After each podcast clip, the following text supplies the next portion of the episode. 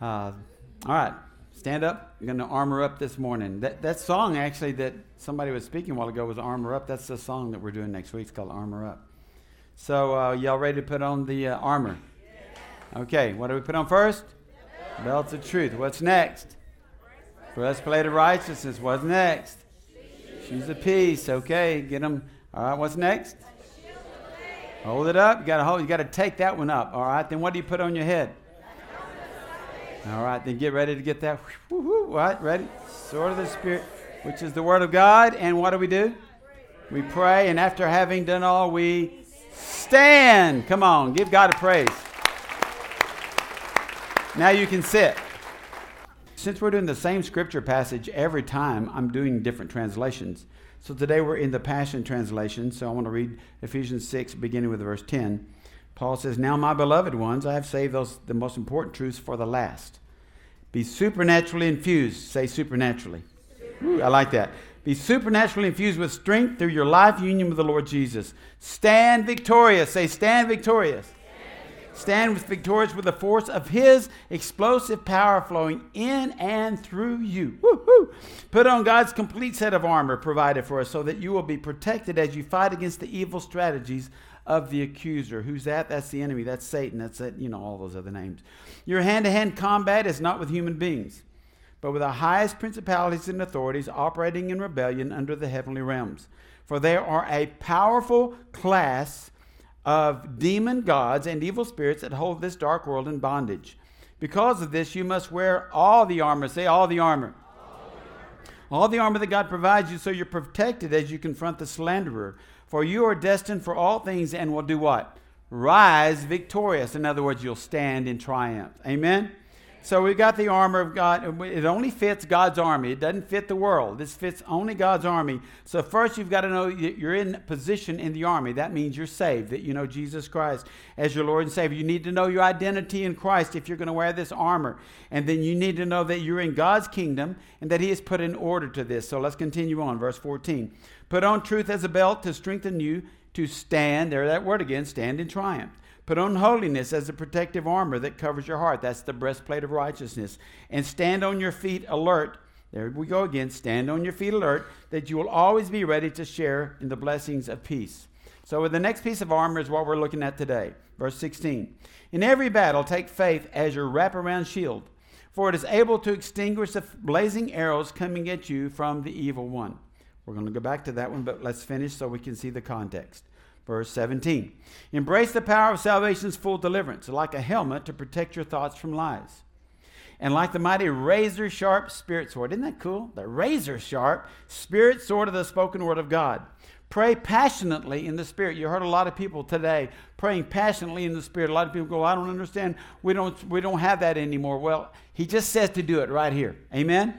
Pray passionately in the Spirit as you constantly intercede with every form of prayer at all times. That means you can pray in Spanish, in English, you can pray. You can be led by the Spirit to pray even without praying in tongues. Understand that? Because you're hearing God and He's saying, This is what I want you to pray. So listen, he says, pray with all kind of prayers at all times. Pray the blessings of God upon all, the, all of his believers and pray also that God's revelation would be released through me every time I preach the wonderful mystery of the hope filled gospel. He said, Pray for me. So he's in prison, and he said, Pray for me that I can release, have the revelation of the Word of God to release to all these people that are coming around me. So remember, all the armor isn't, the armor is not given so you can retain your salvation. You don't have to armor up so you're saved for the day.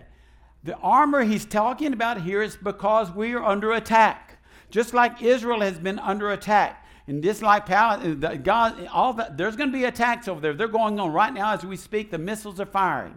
But we are under attack, and we have there are invisible missiles that are coming at us. Okay? So we have to know that we, this isn't about our salvation. It's about being protected against the enemy and his plan to kill, steal, and destroy us. So let's go back to verse 16. We're going to break down 16. This won't take as long as you think it will. Verse 16, first thing, three words. In every battle. Say, in every battle. That means above all. In every circumstance, in addition to the other armor, implying that we need to be ready at all times. In other words, Paul is saying there's always going to be a battle. You don't get too old for the enemy to keep quit coming after you. You don't get too mature for the enemy to quit coming after you. He is going to come after you until the day you step into heaven because he wants to kill, steal, and destroy you. He wants to destroy your witness, your finances, your family division. He wants to do all those ugly things. That's his plan. That's his purpose. That's, that's what he does. Okay, and he's really good at it. So he's going to come at you. You know, when the enemy comes at uh, the children of God, he comes at us. Come, he comes at us at our weakest moment, Lorenzo.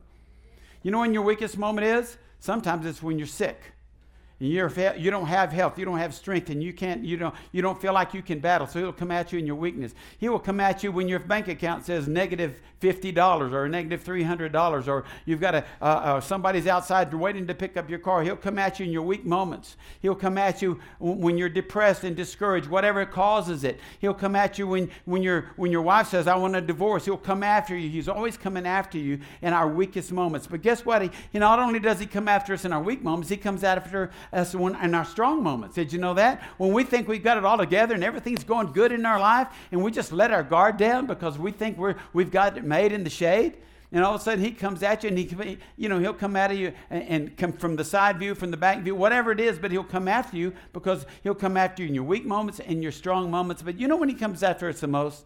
When we're doing it on our own, and we're walking in our flesh. He will attack you and he will knock you sideways. He will knock you into tomorrow if you're not armored up and you're not prepared for the battle. The battles don't stop. All right, the next thing he says, in every battle, he says, take. That word take is an important, an important word. That means to take up, to receive, to understand it, to take up something, to use it. So he's going to talk about faith. He says, take up something to use it.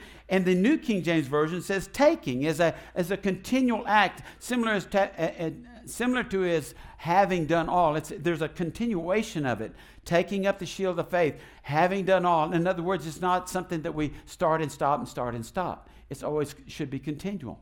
Amen? So we take up what? F A I T H, faith.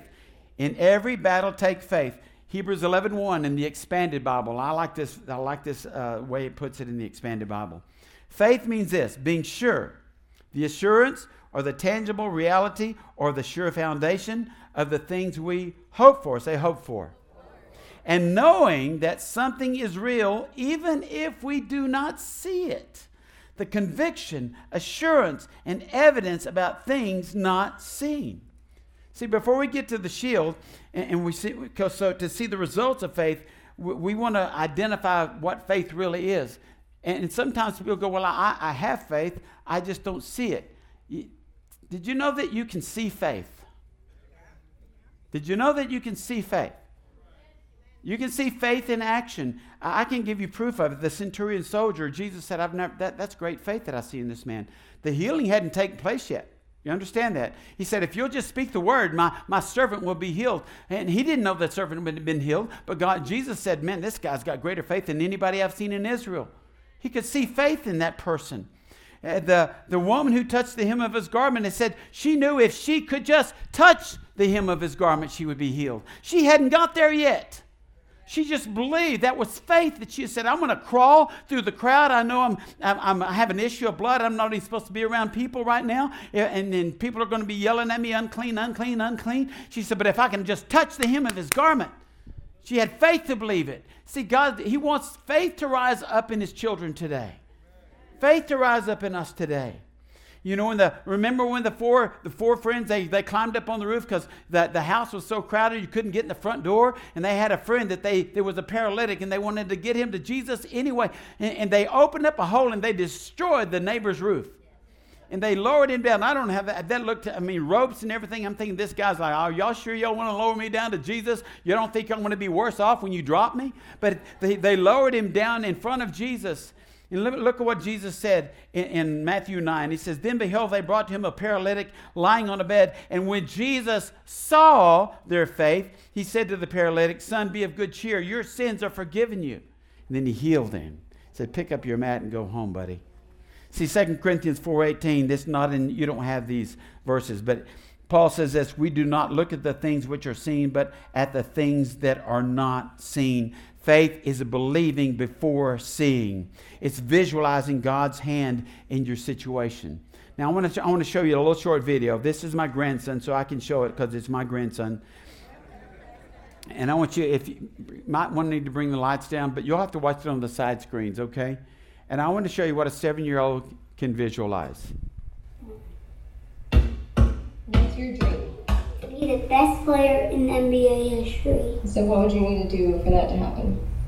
I would need to make 20 All Star teams, 20 All NBA teams, uh, win, win six MVPs, win, uh, win, uh, win, win eight NBA championships, and also win four defensive players. Now listen to him. And make 12, and make, and make 20, and make 14 All Defensive teams. So, what are you going to do to work towards your goal?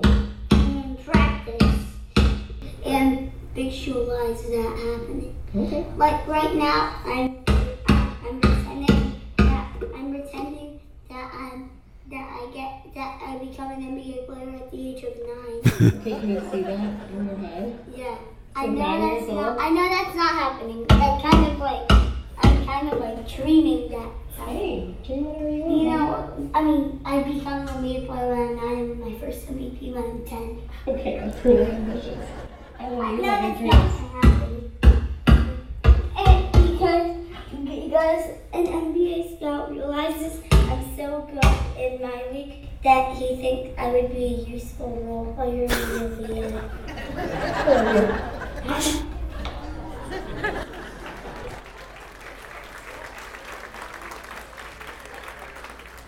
You know what I love about his mom and dad? They never said, Oh, you can't do that. How many times have we told our kids, you can't do that? What, what is a dream that God's put in your heart that you quit looking and seeing and visualizing? That's not new age, that's faith. A lot of people, well, that's just faith to visualize something like that. Listen, he's, he's seeing this in his head that this is what he can be someday if he practices. And he does practice. I am telling you, that kid practices over and all, all the time. Can't get him away from it. But I'm asking you this morning, what can you visualize God doing for you? Can you visualize yourself, if you're not healed, being healed? Can you visualize yourself being whole? Can you visualize yourself married if you've been waiting and waiting for that perfect someone to show up in your life? Can you visualize yourself being married? Can you visualize uh, uh, stepping out of the boat and walking on water, so to speak, for that thing, that dream that God has put in your heart? That is called faith, F A I T H. Let me read it again. It says, faith means being sure of the things we hope for and knowing that something is real, even if we do not see it. So we take up this shield of faith. Look at it. He says, in every battle, take faith as your wrap around shield. Now, that's the only, only translation that says wrap around shield is the Passion Translation. Every Christian, listen, is, is issued a, their own shield. So you've got, I say, I've got my own shield. Now, this shield, let me tell you, the, the Greek word for this shield is T H Y R E O S, and it's pronounced thureos, and it is defined as a shield, a large and oblong, oblong four cornered shield protecting every part of the soldier. And the word is used metaphorically of faith. So, in other words, when you hear about the word the, the shield, it covers all of us.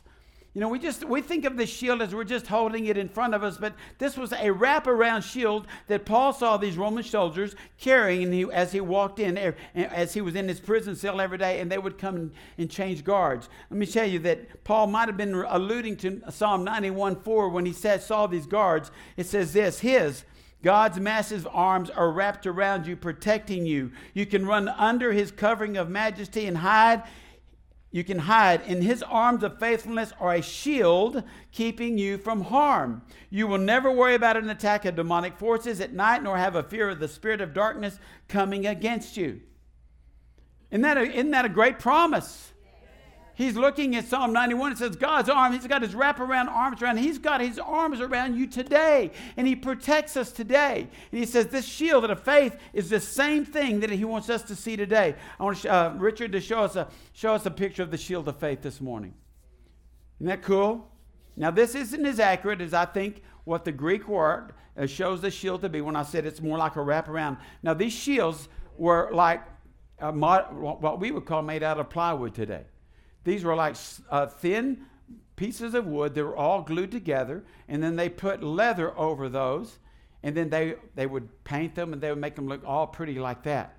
And that's what these shields were, that's what they looked like as a four, but they were more like four cornered shields that would wrap around. Now, I want to, I want to, that's good, thank you. Now, think about a shield. Think about what, where the shield is. Where do you hold it at? In front. Okay, say in front. Because our faith needs to be where? In front of us.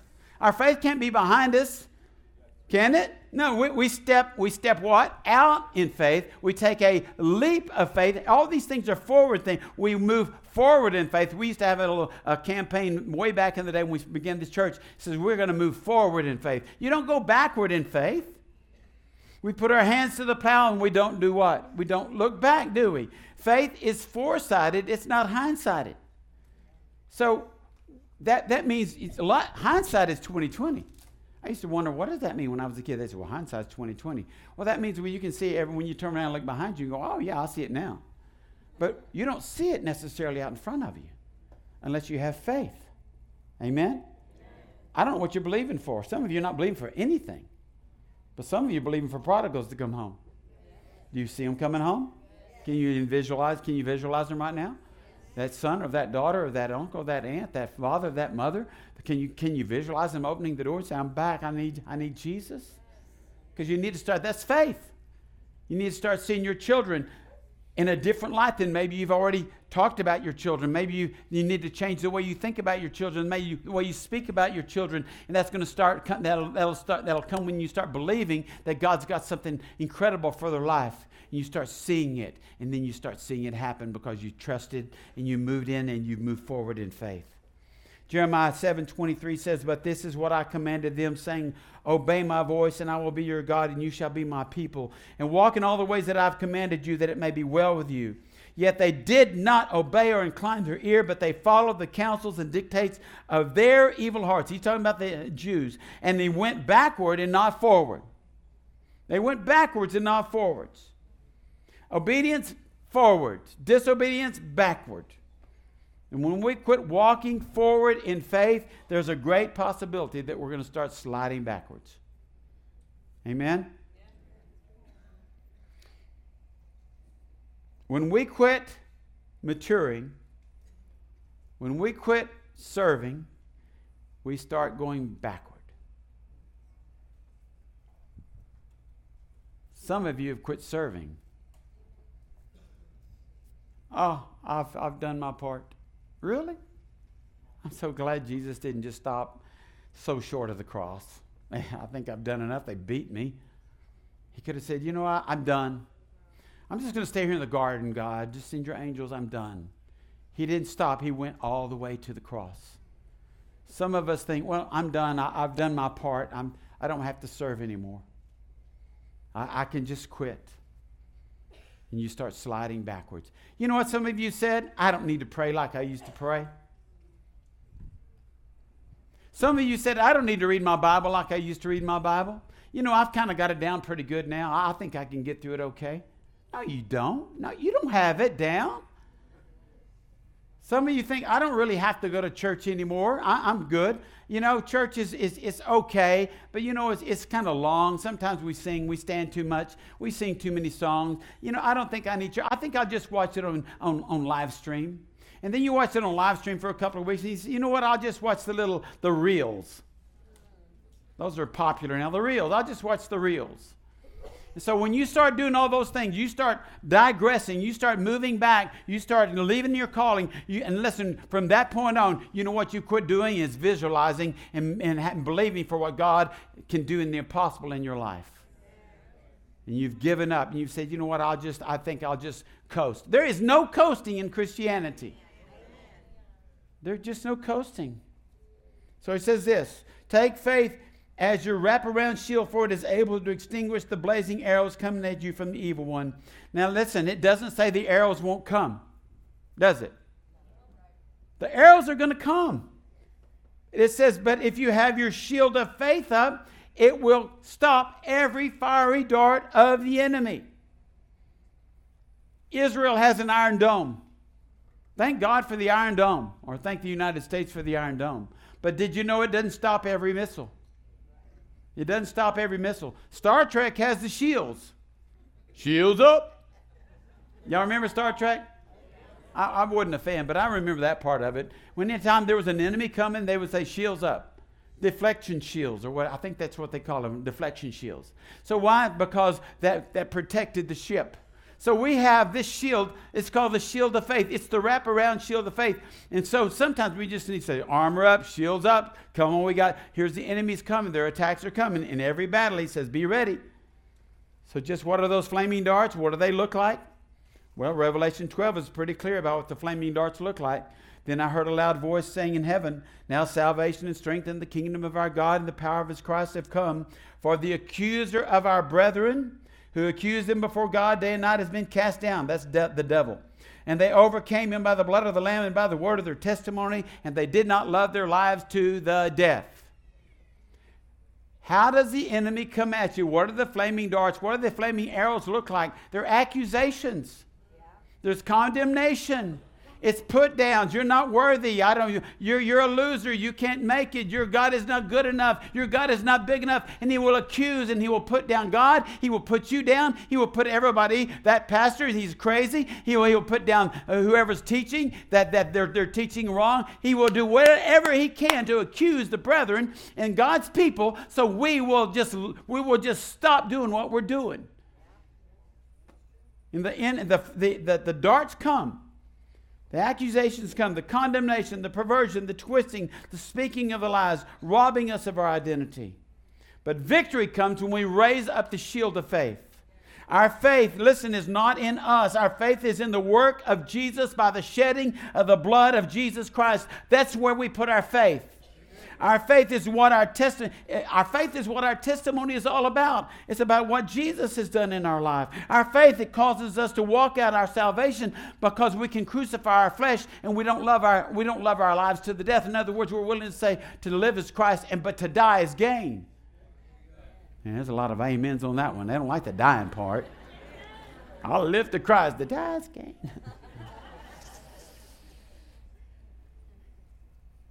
So let's go back to the shield. It's not a physical piece of armor. Y'all know that. And we just, that's just to show you something, to give you a picture. We know what it's called faith, but let's go a little bit deeper. What do we do when the arrows come? Do we duck and hide? Oh, do we not? Do we? Do you know it's okay to duck and hide? Let me show you. Let's go back to Psalm 91. This is the New King James Version. He who dwells in the secret place of the Most High shall abide under the shadow of the, of the Almighty. I will say of the Lord, He is my refuge and my fortress. My God, in Him I will trust. Surely He will deliver you from the snare of the fowler and from the perilous pestilence. He shall cover you with His feathers, and under His wings you shall take refuge. It's okay to duck and hide once in a while. Hide me in the cleft of the rock, Lord. Sometimes we need to be hidden at work. Sometimes we need to be hidden in our family. We don't need to be as, we need to be knowing that God's, this is time to move, this is time to speak, this is the time to hide, this is time to stand, this is the time to, okay? You understand that? He goes on to say, His truth shall be your shield and buckler. I looked at buckler. I thought, what's a buckler? I've looked this up before, but I'd forgotten. Anybody know what a buckler is? It's not a belt. A shield, a, buckler is another shield. It's like you got a big shield and a little shield. You know those little shields that they put on their arms? You know, come at me, just hold it up. It's, that's the buckler. So you got the shield and the shield. You're shielded up. shielded up. yeah. Okay. And when you're shielded up, it says, You shall not be afraid of the terror by night, nor of the arrow that flies by day, nor of the pestilence that walks in darkness, be like COVID, nor of the destruction that lays waste at noonday. Finally, I'm almost done. I, I, this is the part I wanted to get to. Finally, what does it look like when an entire church body is armored up together? So to, you go back to Ephesians 4 to find the answer to that. This is so cool. Now, we're a fivefold ministry church, and if you don't know what that is, I'm going to read it to you right here. It's, it's, it's in Scripture. It's not something we made up. Okay.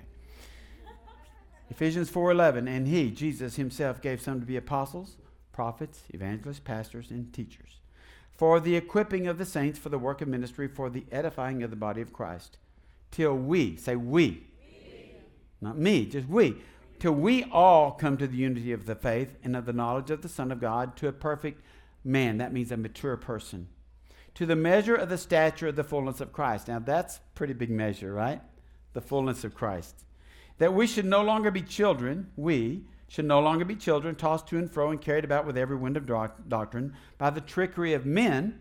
Okay? But look what he says next. In the cunning craftiness of deceitful plotting. Who does that sound like? That sounds like the. That sounds like Satan to me. Cunning craftiness, deceitful plotting. But speaking the truth in love may grow up. Say, grow up. Look at your neighbor and say, grow up. No, let, just say, grow up. grow up in all things into Him who is the head, Christ. We grow up in Christ, okay? You're still waiting for Him to grow up? Okay. From whom the whole body, say the whole body, joined and knit together by whatever joint supplies according to the effective working by which every part does its share, every part does its share, causes growth of the body for the edifying of itself in love. That is a forward looking faith. Amen? Now, I'm going to, Richard, put that picture up what uh, the shield of faith looks like when we're all standing together. That's an actual, well, it's not an actual picture. I don't know if we got a Kodak back then, but uh, let me get down here so I see it. Yeah. Can y'all see that? That's soldiers with their shields and their helmets on, with their sword. They have all their armor, and they're protecting who? Each other. See, sometimes you walk in here, you don't got your shield up, but your neighbor does. Sometimes your kids they don't have their shields up, and you've got your shields up for them, and you're, you're, you're, you're, ar- you're armored up for them. But isn't it better if we're all armored up at the same time? After having done all, we stand. We stand together in unity, covering one another, building one another up, building up the body of Christ. So I want to close with this one verse. Y'all can go ahead and stand. Philippians 1:27 Whatever happens keep living your lives based on the reality of the gospel of Christ. Then when I come to see you or I hear good reports of you, I'll know that you stand united in one spirit and in one passion, celebrating together as what? Conquerors in the faith of the gospel. If that isn't a picture of the shield of faith in the body of Christ, everybody just just let's let's do some more pretending this morning. Grab grab this shield and hold it up here. Say I'm a say I'm gonna walk forward in faith. I'm going to move forward in faith. I'm going to step out in faith. I'm going to start believing for things that I haven't seen yet. But God start God let me see them here. So I can experience them there. Amen. Father, we thank you for the shield of faith today. We thank you, Lord, that we are covered by the armor of God. Father, I thank you today, Father, for those that have made decisions already, that they will confirm those decisions. Father, I pray for those today that came, they didn't understand, but Lord, they said, you know what? I'm going to press in. I want to, I want everything God has for me. I don't want to just say, I don't, I don't want religion. I want a relationship with the King of Kings and the Lord of Lords.